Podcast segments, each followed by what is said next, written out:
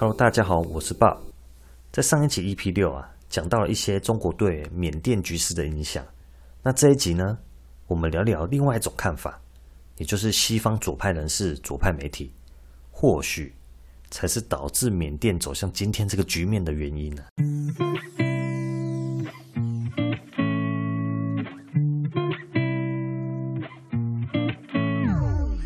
首先呢，先讲讲在二月的时候啊，菲律宾的外交部长陆辛针对缅甸局势的看法。Um, my reaction to that Myanmar remains the official one. Um, I pour scorn on the Western world for destroying Aung San Suu Kyi. They remove her reputation. She had only the adoration of the world to stand up with against the army. They stripped her of all of that. Every step she made in the freedom of Burma, they erased, all so that they could feel well tearing her down. 这个外交部长陆辛说啊，西方长期在罗兴亚的问题上啊，一直打压翁山书记啊，手段之恶劣令人嗤之以鼻啊。西方不断的抹黑他，翁山书记拥有的国际声望啊，是他在这个受军方主导的缅甸政局中占有一席之地的唯一筹码。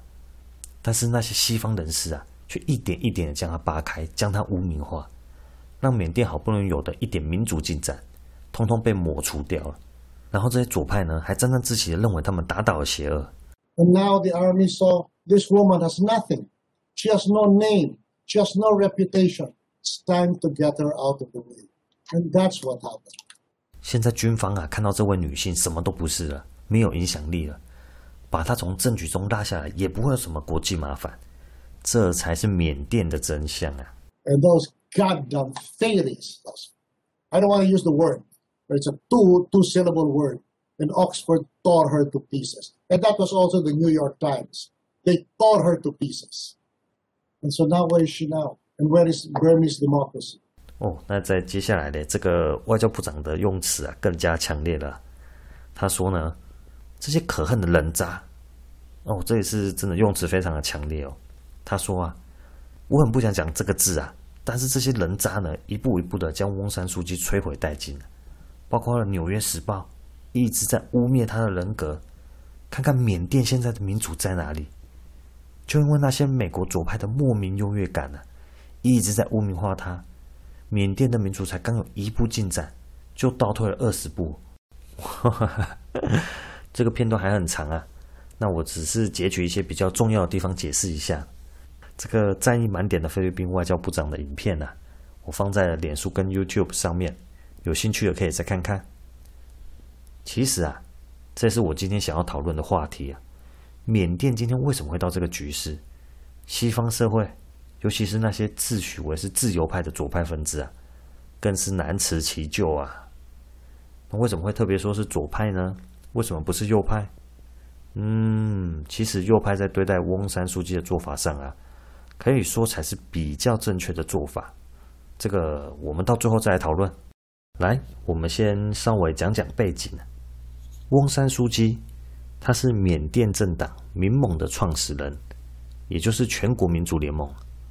他在二零一零年以前这二十年，几乎都是在软禁的状态下度过，一直到二零一零年。军方受迫于国际压力之下嘛，不得不将软禁了二十多年的翁山苏姬放了出来啊。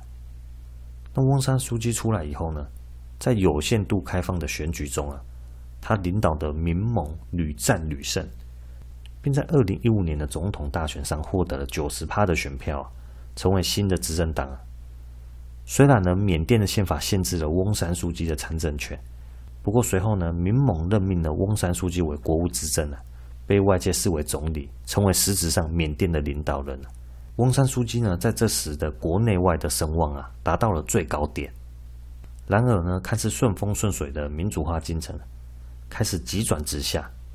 随着翁山书记的上台啊，西方国家，尤其是那些自诩为人权斗士、自由斗士的左派分子啊，就开始不断的因为缅甸军方血腥镇压罗兴亚人的问题啊，针对翁山书记啊。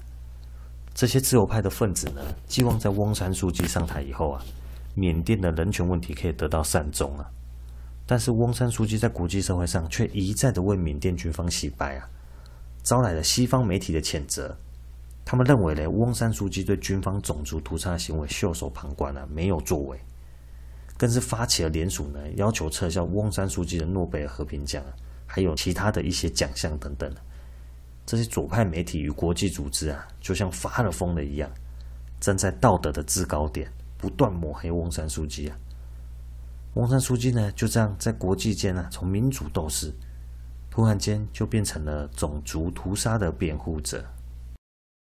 好，背景差不多讲完了，大家听到这里不觉得这些左派人士啊，天真到太过，怎么讲呢？愚蠢了吗？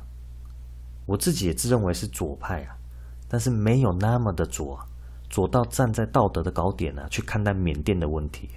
就像菲律宾外长所说的，缅甸的民主化才刚起步没有多久。翁山书记领导的民盟啊，虽然是缅甸里面的最大党，但实际上呢，缅甸仍然笼罩在军方的阴影底下嘛。军方在国会有保障席次，枪杆子也仍然掌握在军方的手里啊。那不就像慈禧太后一样，权力还是牢牢的掌握在军方手里吗？翁山书记啊，被谴责人权的问题，实际上就是军方在洛开邦啊，不断针对罗兴亚人的种族屠杀、集体性侵的问题嘛。那这边就要请问啊，翁山书记在实权、军权都还掌握在军方的手上的时候啊，请问公然挑战军方是一件明智的事情吗？你在手无寸铁的时候去激怒沉睡的狮子，那这是一个明智的做法吗？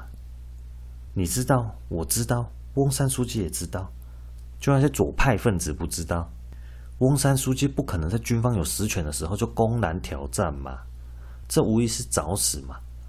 这种改革又不像关水一样，咻的一转，水龙头的水就不流了，不对嘛？那在这几年呢、那些左派分子疯狂的抓着翁山书记鞭打，那被他们冠上种族屠杀辩护者的翁山书记啊，难道在国内的议题上就没有作为吗？我们呢、啊，可以从下面三件事情啊，试着想想啊，试着猜猜啊，翁山书记的态度啊。第一个就是他在二零一二年的时候啊，首次当选国会议员，就担任了法治与和谐委员会的主席呀、啊。这个委员会里面呢，至少三分之一的人就是来自种族冲突严重的地区啊。他们的目的就是要消灭种族的纷争啊。那第二件事，翁山书记在党内的亲信啊，吴可妮是一位缅甸著名的律师，也是一位穆斯林啊，更是出主意哦，让翁山书记成为缅甸最高领导人的法律顾问啊。他一直在推动缅甸境内的种族还有宗教的融合，希望可以和平解决这些问题啊。可惜的是啊，这位法律顾问在二零一七年的时候遭到了枪杀，虽然无法证实与军方有关啊，但却被认为啊是给翁山书记还有民盟一个警告，使得民盟呢始终摆脱不了军方的阴影呢，行动变得有点畏手畏脚。那第三件事情呢，就是翁山书姬呢曾在公开的场合敦促过军方，要他们自治，遵守行为准则，而且还和孟加签署了合作备忘录啊。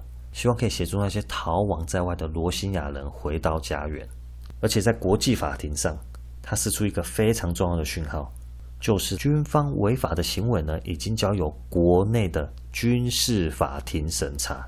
军事法庭哦，这里说是军事法庭呢，那他保持沉默呢，是为了不影响已经在调查的案件。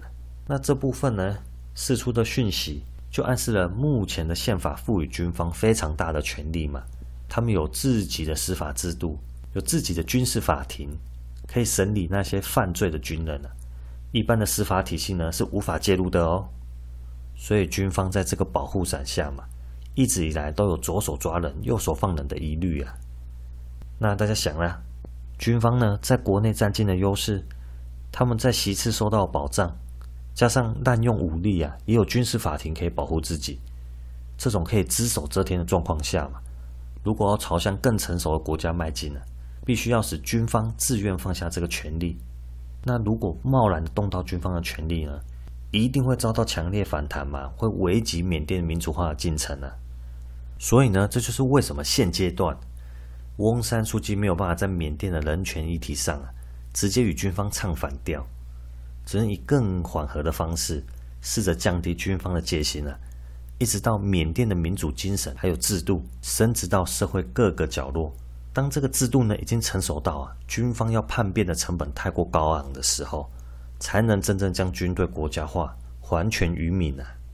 缅甸外长口中啊，那些自以为站在道德高点的西方左派，在缅甸民主化的道路上做了什么呢？他们就只是在添乱啊，不断的诋毁翁山书姬嘛，将他的国际声望啊与影响力一点一点的剥除啊，然后呢，将翁山书姬从这个民主斗士的神坛上啊踢了下来。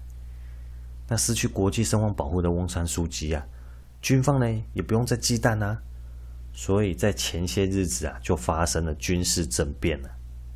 而为什么菲律宾的外交部长要强调这是西方的左派？